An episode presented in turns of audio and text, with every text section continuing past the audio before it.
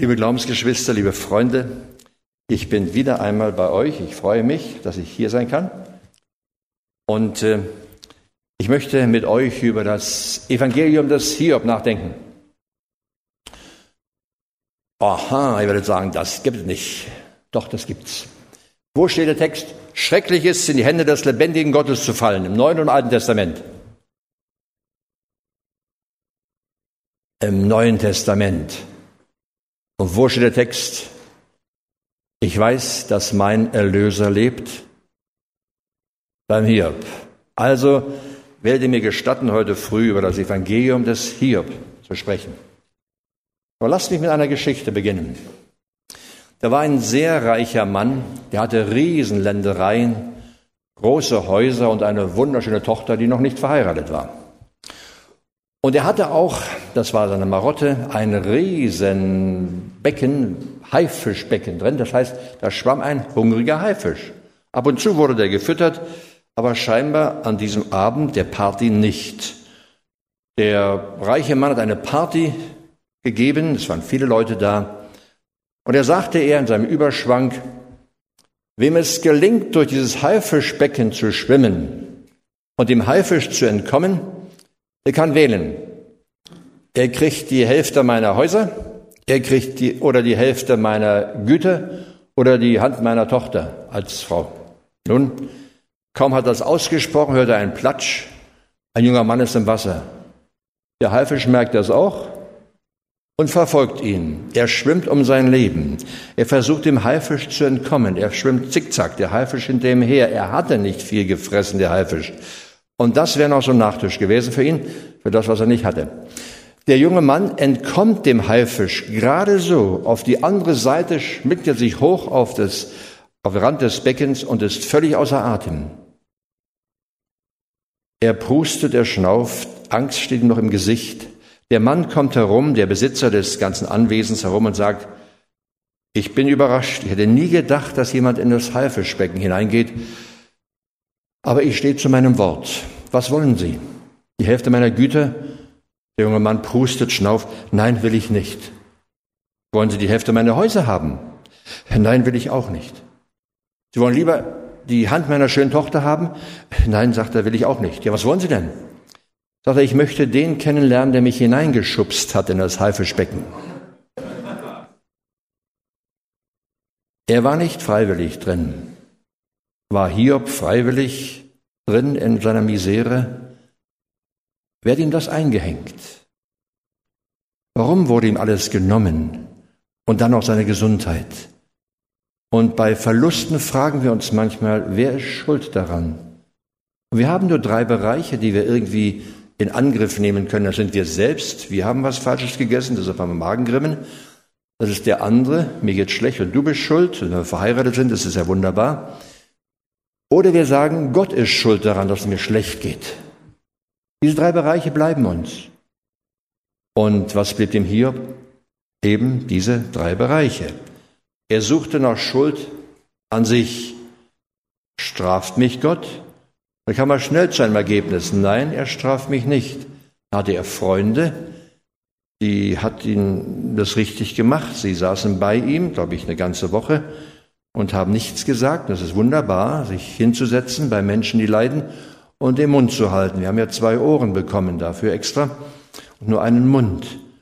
Und die dritte Frage ist, was bezweckt Gott damit, dass er mir das alles hier zutraut, das durchzustehen? Nun, wir haben im Laufe unseres Lebens eine richtige Sammlung an Verlusterlebnissen. Hat jemand von euch ein Haustier als Kind beerdigt? Kann ich mal die Hände sehen? Das sind doch sehr erwachsene Menschen. Wieso vergisst man sowas nicht? Einige Kinder, die sind doch sehr dicht dran an dem Tier, das man beerdigt hat. Da sind wir vielleicht umgezogen und haben liebe Freunde zurückgelassen, Nachbarn. Wir haben den Arbeitsplatz vielleicht gewechselt und Kollegen zurückgelassen.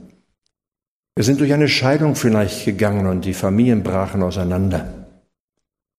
Wir haben vielleicht schon Menschen zu Grabe getragen vorher. Und äh, jetzt stehen wir vielleicht davor, dass uns wieder Leid ins Haus steht. Wie geht man damit um? Können wir sagen, der Herr hat's gegeben, der Herr hat's genommen, der Name des Herrn sei gelobt? Oder können wir das nicht sagen? Wir alle haben mit diesen Verlusten zu leben. Wie?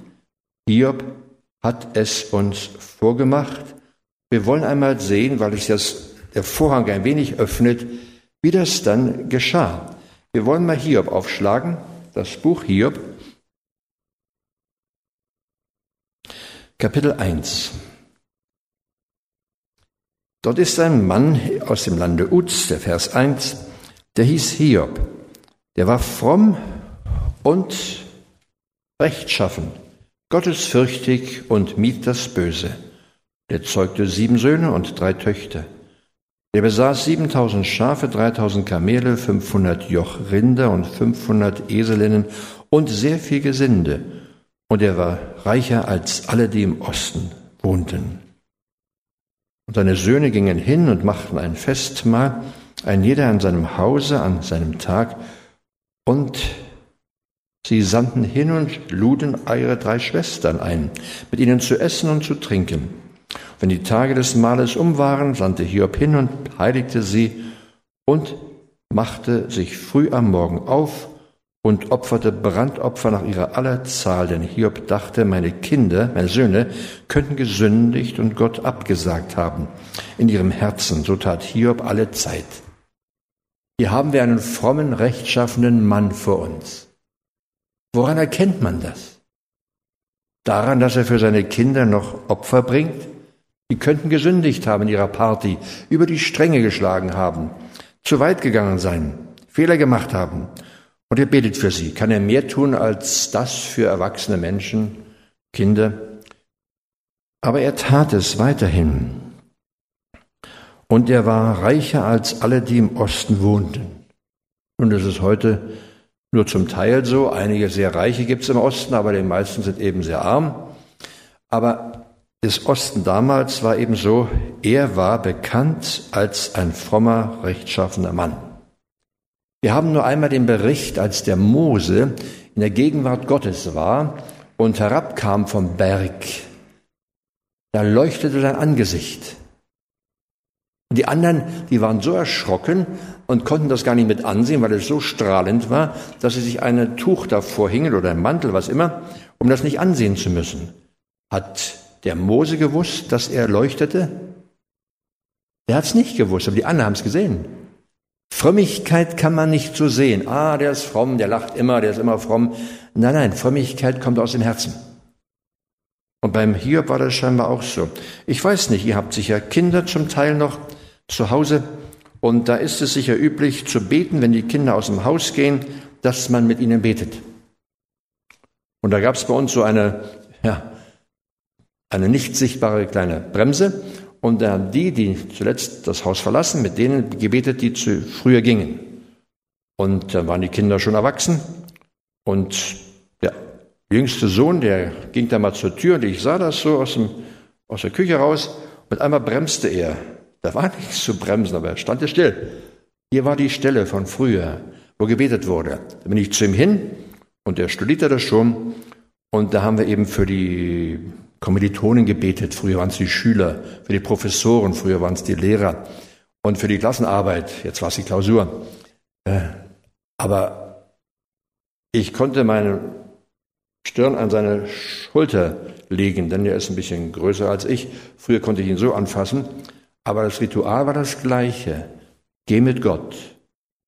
Die Möglichkeit haben wir hier noch, denn wenn ich im, vielleicht nach einer Party der Kinder im Garten hinten eine kleine Ziege geschlachtet hätte und die angebrannt hätte, wenn die Nachbarn nicht begeistert gewesen.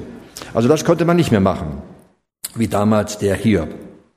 Aber dann passiert etwas, was uns helfen kann zu begreifen, warum Leid in unserem Leben von Gott kommt. Oder kommt es von Satan? Der Hiob wird geprüft, denn Satan und Gott treffen sich und Satan, und Gott sagt, der Herr sprach zum Satan, Vers 8, Hast du Acht gehabt auf meinen Knecht Hiob?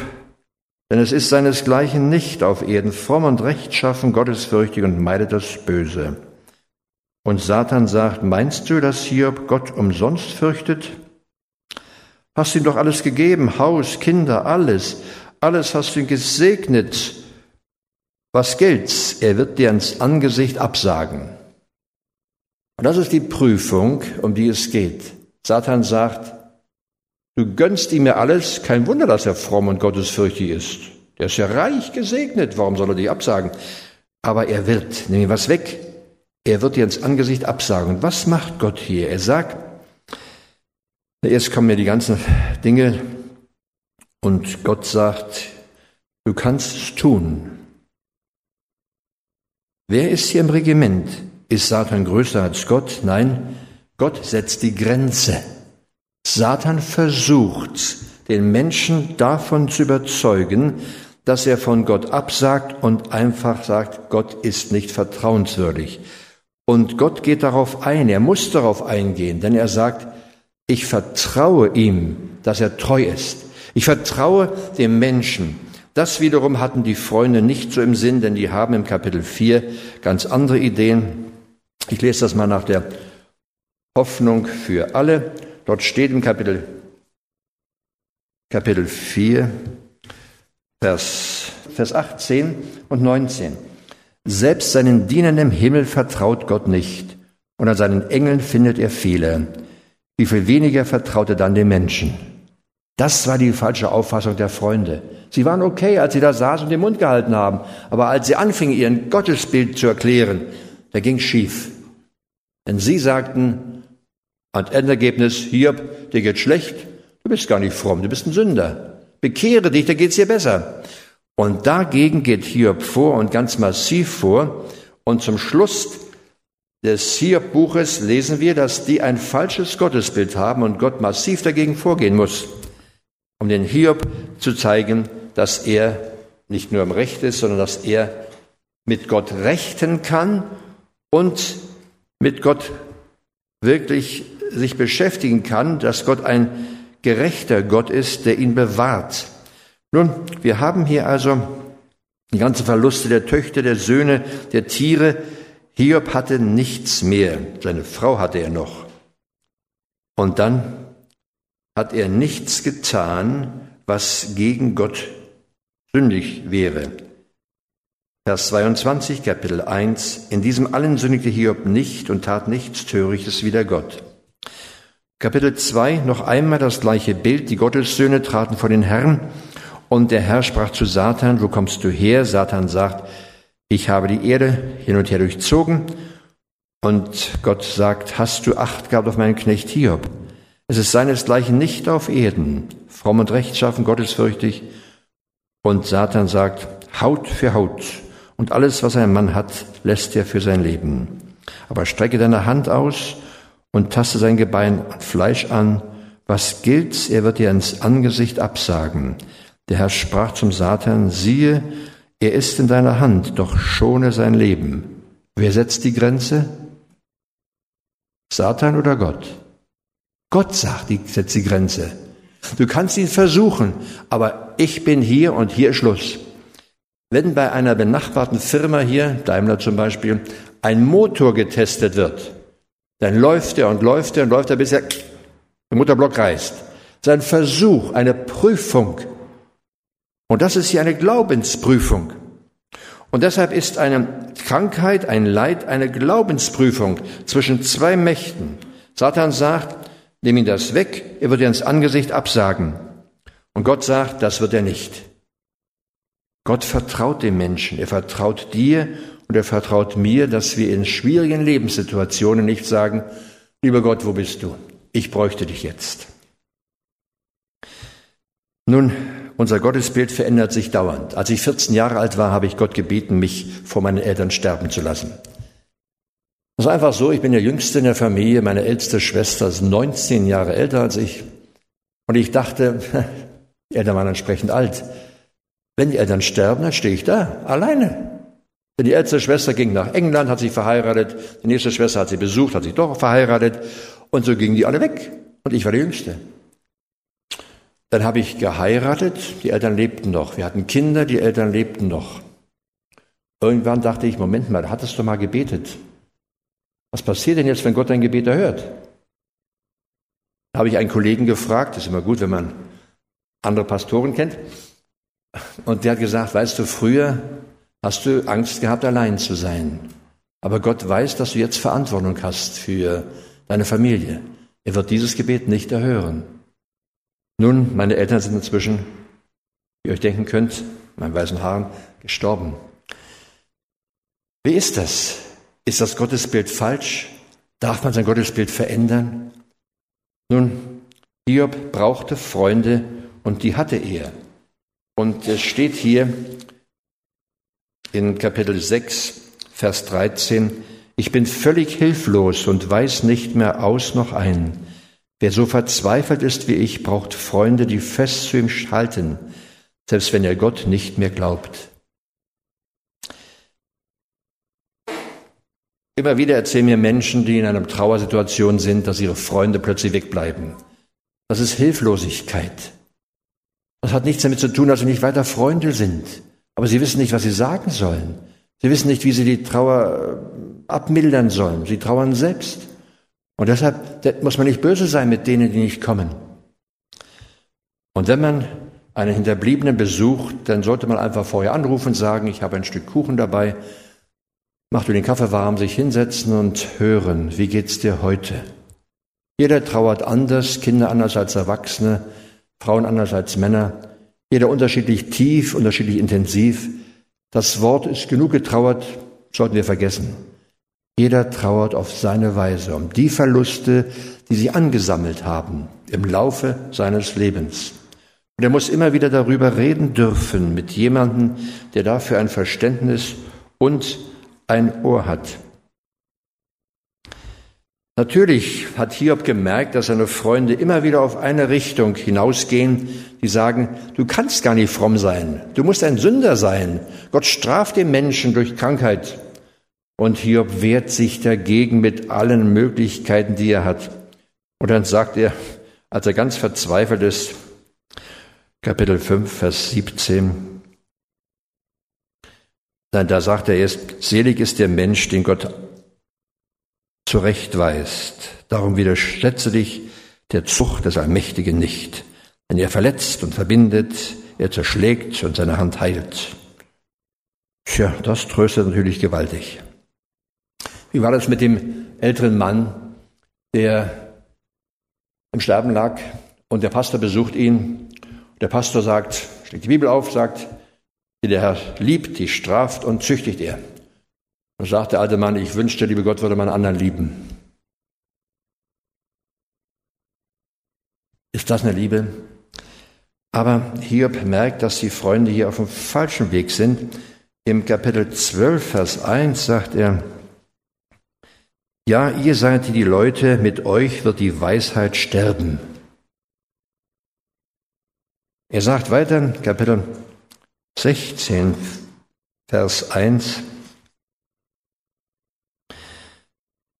Ich habe das schon so oft gehört, ihr seid allzumal leidige Tröster. Und auch Vers, Kapitel 13, Vers 5, wollte Gott, dass ihr geschwiegen hättet, so wärt ihr weise geblieben. 19 Vers 3, da sagt er,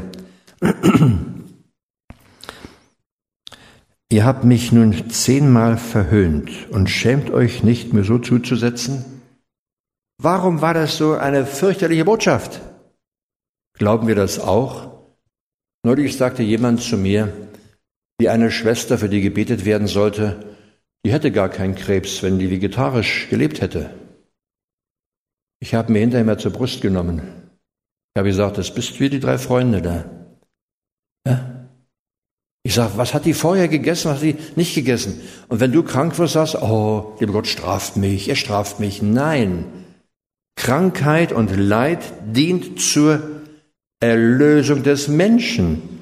Wie soll Gott uns bremsen, wenn wir unseren Weg gehen und aus seinem Ruder laufen, das er für uns vorgesehen hat? Wenn wir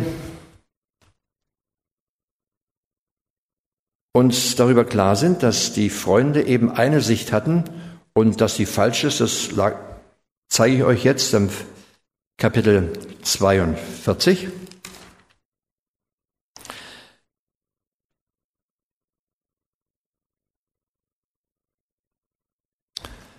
Dort steht in Vers 7, als nun der Herr diese Worte mit Hiob geredet hatte, sprach er zu Eliphas von Theman, mein Zorn ist entbrannt über dich und über deine beiden Freunde, denn ihr habt nicht recht von mir geredet, wie mein Knecht Hiob. So nehmt nun sieben junge Stiere und sieben Widder und geht hin zu meinem Knecht Hiob und opfert Brandopfer für euch. Aber mein Knecht Hiob soll für euch Fürbitte tun, denn ihn will ich erhören, dass ich nicht töricht an euch handle, denn ihr habt nicht recht von mir geredet wie mein Knecht Hiob. Tja, das war verkehrt. Wir könnten das unserem Gedächtnis streichen, dass Gott straft durch Krankheit. Nun hat Hiob wie viele Freunde? Er hat noch einen vierten Freund, der ist der jüngste von allen. Und der wartet ab, wartet bis zuletzt und dann gibt er eine Antwort, die für uns eigentlich eine verbindliche Antwort sein könnte. Kapitel 33.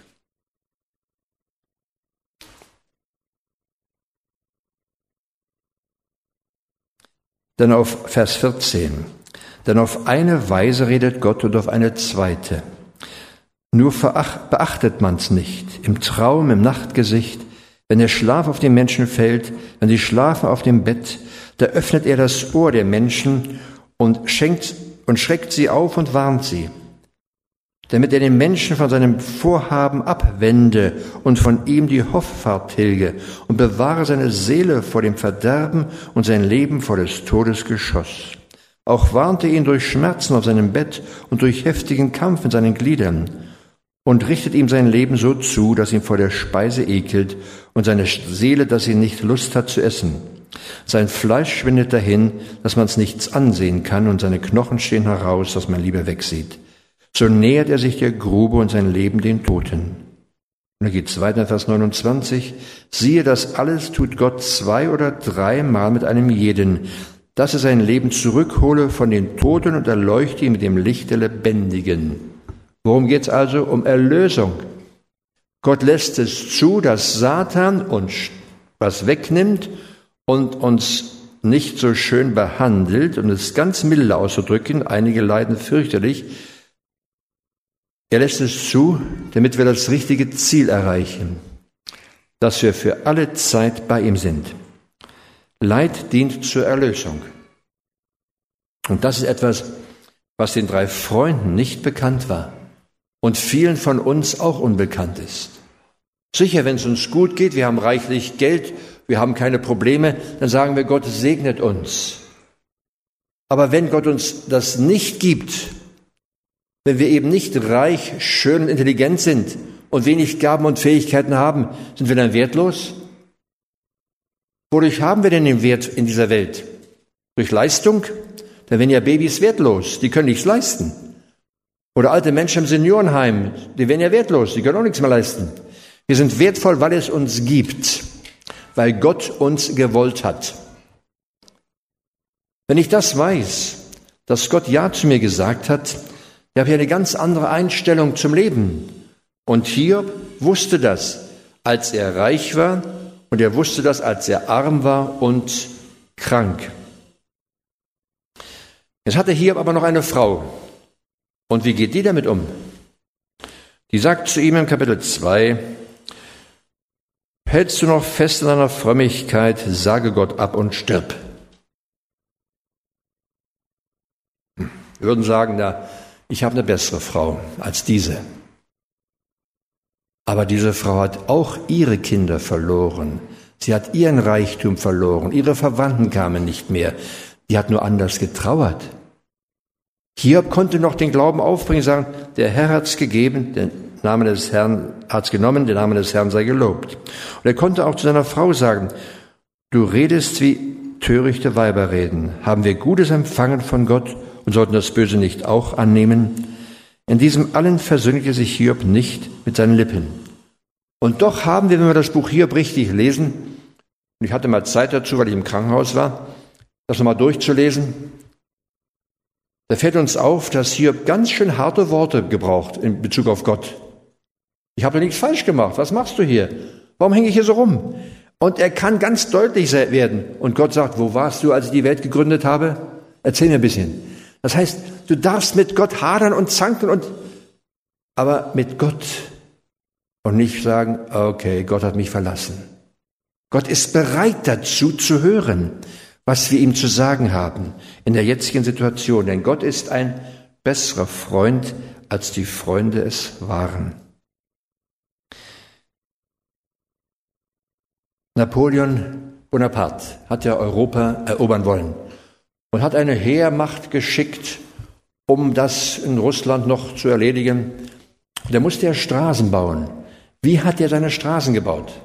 Er hat die nie schnurgerade gebaut, er hat immer Kurven eingebaut, ganz bewusst. Denn wenn man mit einem Tornister lang marschiert und sagt, oh, das schaffe ich nicht, das schaffe ich nicht, die Straße hört ja gar nicht auf, da schmeißt man alles hin und geht nicht weiter. Wenn man sagt, oh, bis zu dem Baum da schaffe ich es noch. Und dann geht es weiter, ah, bis zum nächsten Baum schaffe ich es auch noch. Wenn Napoleon das wusste, wie viel mehr weiß Gott das? Dass wir diese Kurven brauchen, diese Augenblicke, wo wir sagen können, bis dahin schaffe ich es noch. Und das geht auch noch. Aber die Gefahr ist natürlich bei uns allen da, dass wir sagen, Gott kann mich doch nicht lieben, wenn er mir das alles so wegnimmt.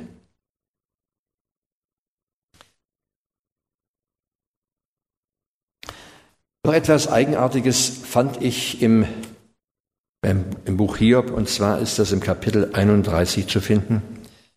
Dort ist der Reinigungseid, Hiob steht vor Gott. Hiob steht vor Gott und äh, rechtfertigt sich für sein Leben. Und er sagt, ich habe doch nichts falsch gemacht. Ich habe niemanden betrogen. Ich habe niemanden übervorteilt. Ich habe niemanden wehgetan. Äh, warum tust du mir das an? Aber in, er beginnt diesen Reinigungseid mit einem ganz merkwürdigen Satz. Als ich den las, da war ich erschüttert, weil das das heutige weltliche Problem ist. Ich hatte einen Bund gemacht mit meinen Augen, sagt er deutlich vor Gott. Was war das für ein Bund mit seinen Augen, dass ich nicht lüstern blickte auf eine Jungfrau? Das heutige Problem der Männer in dieser Welt ist der Zugang zum Internet. Man sieht dort Frauen, die nicht vergleichbar sind mit anderen Frauen, schon gar nicht mit der eigenen, falls man sie hat. Und das hat Hiob praktisch gemerkt, dass es für einen Mann ein Problem ist. Er hat einen Bund gemacht mit seinen Augen. Denn selbst wenn man noch nicht verheiratet ist, kann man die Ehe, die zukünftige, schon brechen. Denn keine Frau der Welt kann mit dem konkurrieren, was man da sieht. Und so füllen sich junge Menschen mit dem Kopf mit diesen Bildern und erwarten dann in der Partnerschaft, dass genau das passiert. Und das wird nie passieren. Genauso leben manche junge Mädchen mit dem sogenannten Rosamunde Pilcher Syndrom. Da kommt bestimmt der Held irgendwann der also ganz begeistert da der Richtige ist, der nach dem Essen nicht aufstößt und der auf über den sauberen Teppich läuft, der, man gerade gereinigt hat, nicht mit schmutzigen Schuhen. Ja, das wird nie so sein. Und so ist die Erwartungshaltung so gewaltig, dass man sich selber enttäuscht. Hiob hat es damals, obwohl er keinen Zugang hatte zum Internet, gewusst, dass Männer durch das Ansehen eines weiblichen Wesens normalerweise erregt werden. Sexuell erregt werden. Frauen nicht. Die werden durch den Tastsinn erregt. Und das, was mir ins Ohr brüllt, äh, leiser spricht natürlich. Das sind die Unterschiede. Hiob hat es genau gewusst. Und er sagt das, er ist nämlich ein frommer und gottesfürchtiger Mensch. Aber die Entscheidung müssen wir ganz alleine treffen. Er hat einen Bund gemacht mit meinen Augen. Wir können die Jalousien runterlassen. Keiner sieht das, keiner hört das. Ich hatte Besuch von einem Ehepaar, beide gläubige Menschen. Und die Frau sagt, Herr Behnke, als mein Mann auf Geschäftsreise war, da hat er, habe ich sein Internet mal eingeguckt und da sehe ich da, er hat Nackete runtergeladen, so nackte Mädchen. Ich habe den ältesten Sohn geholt, habe gesagt, was machst du denn hier? Was, warum hast du die Nackte runtergeladen? Sagt er, ist doch nicht mein Computer, ich habe es nicht gemacht den nächsten Sohn geholt, fragt ihn das Gleiche. Sag mal, warum hast du die nackten Frauen runtergeladen? Sagt, das ist nicht mein Computer, ich habe es nicht gemacht. Holt sie noch die Tochter, jetzt wussten schließlich alle. Und äh, warum machst du das? Sagte, ist doch nicht mein Computer. Da kam der Vater nach Hause. Sie sagt, warum hast du denn die nackten Frauen darunter geladen? Ich sage, das habe ich schon immer gemacht. Sie sagt, Herr Behnke, ich finde, das ist Ehebruch. Was meinen Sie? Ich sage, ja, bin ich auch der Meinung. Was meint der Mann? Auch der Meinung. Es waren drei Menschen der Meinung, es ist Ehebruch. Was ändert sich? Gar nichts. Er macht es weiter heimlich. Es sei denn, der Heilige Geist sagt zu ihm, mein lieber Freund, das ist Ehebruch. Du vergleichst deine Frau hier mit anderen Frauen, die nicht deine sind. Du brichst die Ehe. Vielen scheint das sehr schwer zu sein. Ich arbeite gerade mit einem jungen Mann, der pornosüchtig ist. Alkoholsüchtige kann man besser heilen als solche. Die sind abhängig, weil der Kopf voll ist. Das geht nicht weg, weil immer wieder Input kommt durch alle möglichen Werbungen. Es ist ein sehr schweres Beginnen. Kommen wir zurück, zurück zum Hiob. Manchmal denken wir, ich bete und ich bete und Gott erhört mich nicht. Wir dürfen nicht vergessen, dass äh, die Engel, die uns die Antwort geben sollen, manchmal verhindert sind. Auch da öffnet Gott ein wenig den Vorhang und wir können das im Daniel äh, nachlesen, in Kapitel 10. Es ist faszinierend, wenn man das so liest, äh, Kapitel 10, Vers 11. Der Mann sprach zu mir, Gott liebt dich, Daniel, steh auf und achte auf meine Worte. Und Gott hat mich zu dir geschickt. Zitternd stand ich auf. Hab keine Angst, ermutigte er mich. Du wolltest gern erkennen, was Gott tun will und hast dich von ihm, vor ihm gedemütigt. Schon an dem Tag, als du anfingst zu beten, hat er dich erhört. Darum bin ich nun zu dir gekommen. Aber der Engelfürst des Perserreichs stellte sich mir entgegen und hielt mich 21 Tage lang auf. Doch dann kam mir Michael zu Hilfe, einer der höchsten Engelfürsten. Ihm konnte ich den Kampf um die, das Reich der Perser überlassen. Ich bin jetzt hier, um dir zu erzählen, wie es mit deinem Volk weitergeht. Denn was du nun von mir erfährst, wird sich in ferner Zukunft erfüllen. Also mit den Engeln? Die werden aufgehalten. Und da kommt einer, der hilft. Und so ist das auch hier. Gott setzt die Grenze und sagt, bis hierher und nicht weiter. Satan darf uns verführen, Satan darf uns äh, zur Sünde bringen. Aber da ist einer, der wirklich für uns kämpft. Es gibt zwei Bereiche, die wirklich wehtun. Zwei große Bereiche. Ein Bereich ist der, wenn man als Partner sich die Ehe versprochen hat und allein gelassen wird. Was dann zurückbleibt, ist äh, nicht so hilfreich für eine neue Beziehung. Vor einigen Jahren stieß ein junger Vertreter in Kalifornien auf eine, beim Durchstöbern der Zeitung auf eine Kleinanzeige. Verkauf neuer Porsche 50 Dollar. Er rief sofort an und war mit seinem klapprigen Ford auf dem Weg in die bessere Wohngegend eine elegant gekleidete Frau begrüßt ihn, öffnet das Garagentor und der Blick wird frei auf einen glänzenden tornadoroten Porsche. Der Kilometerstand betrug 6758 Meilen. Darf ich eine Probefahrt machen? fragte er. Sicher. Und sie hat ihm eine Schlüssel gegeben und der Wagen war ein Traum. Und der junge Mann überlegte krampfhaft, ob die Preisangabe wohl ein Druckfehler war. Als er zurückkam, empfing ihn die noch immer lächelnde Frau. Er sieht fantastisch aus, aber ist es richtig in der Zeitung, Sie wollen nur 50 Dollar dafür haben? Die Dame sagte, das ist richtig. Eben hatte ich einen weiteren Anruf, während Sie zu Ihrer Probefahrt unterwegs waren. Rasch schrieb er einen Scheck aus und sie gingen zwischen ins Haus, um Fahrzeugbrief und Fahrzeugschein zu holen. Als sie zurückkam, rückte der Vertreter mit der Frage heraus, die ihm auf der Zunge brannte. Warum verkaufen Sie diesen herrlichen Wagen für 50 Dollar? Ihr Lächeln vertiefte sich. Das ist der Wagen meines Mannes. Vor zwei Wochen ist er mit seiner Sekretärin aus der Stadt verschwunden. Gestern bekam ich einen Brief von ihm, in dem er mir mitteilt, dass er die Scheidung einreiche. Er schrieb mir, ich könne das Haus behalten soll aber den Wagen verkaufen und ihm das Geld schicken. Und genau das tue ich jetzt. Wir mögen darüber schmunzeln, aber wie viel Bitterkeit steckt dahinter? Und mit dieser Bitterkeit laufen viele Menschen herum. Verbittert, kaum fähig zu einer neuen Beziehung.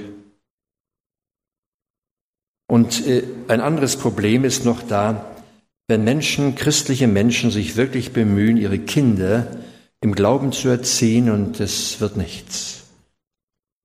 Sie sind verzweifelt, sagen, ich habe doch alles getan und suchen wieder Fehler an sich.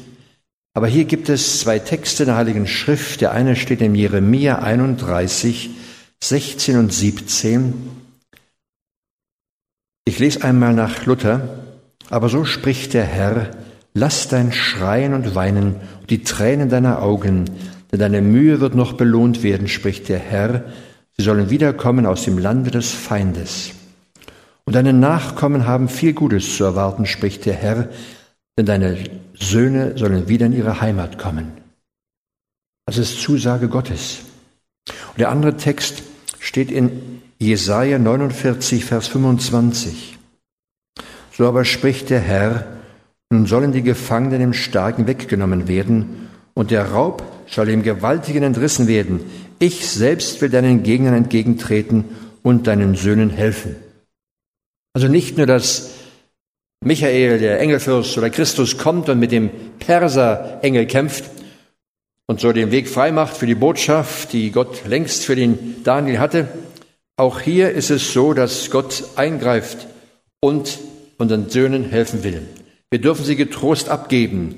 Es gibt keine Weltmeisterschaft darin, eine gute Mutter zu sein, ein guter Vater zu sein. Wir machen Fehler.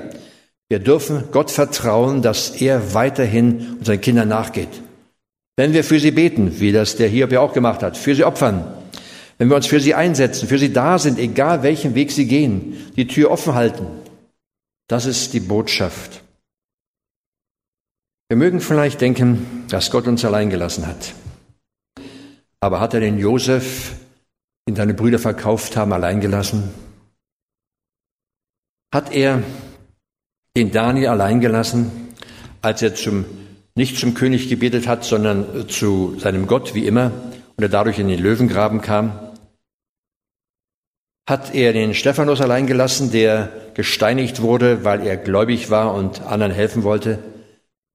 Nein, sie alle hatten die gleiche Botschaft im Herzen wie auch Hiob, der hier im Zentrum des Hiob-Buches oder des Hiob-Evangeliums uns eben diese Evangeliumsbotschaft gibt.